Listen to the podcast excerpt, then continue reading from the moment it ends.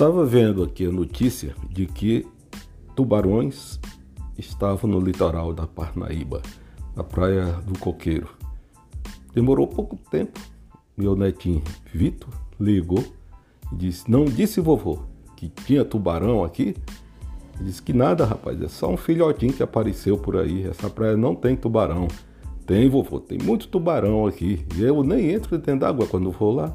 Digo, não, rapaz, isso é bobagem, isso é, isso é besteira.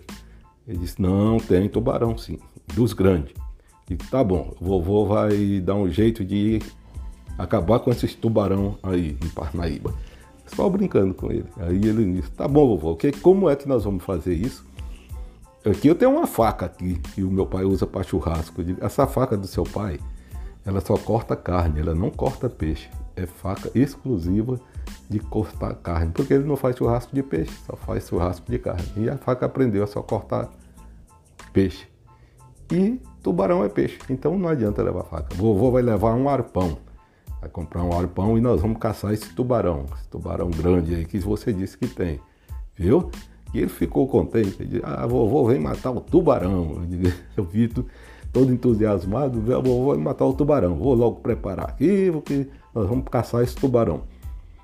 Aí eu, para não ficar incutindo muito ele com essa questão de tubarão, disse, não, Vitor, esse tubarão já nem existe mais, rapaz. Isso aí, sabe o que que me contaram? Diz que esse tubarão tá passando férias aí. Diz que viram ele, esse tubarão saiu do mar, pegou uma bicicleta e foi comprar camarão lá naquele, naquela rotatória onde nós compramos camarão aquele dia que com um chapéu na cabeça pedalando a bicicleta. Já pensou um tubarão desse? Tubarão é tubarão turista, rapaz. Já, vovô, então vamos largar esse tubarão de mão. Esse tubarão não vale nada. Isso é tubarão moleque. Vitor é danado.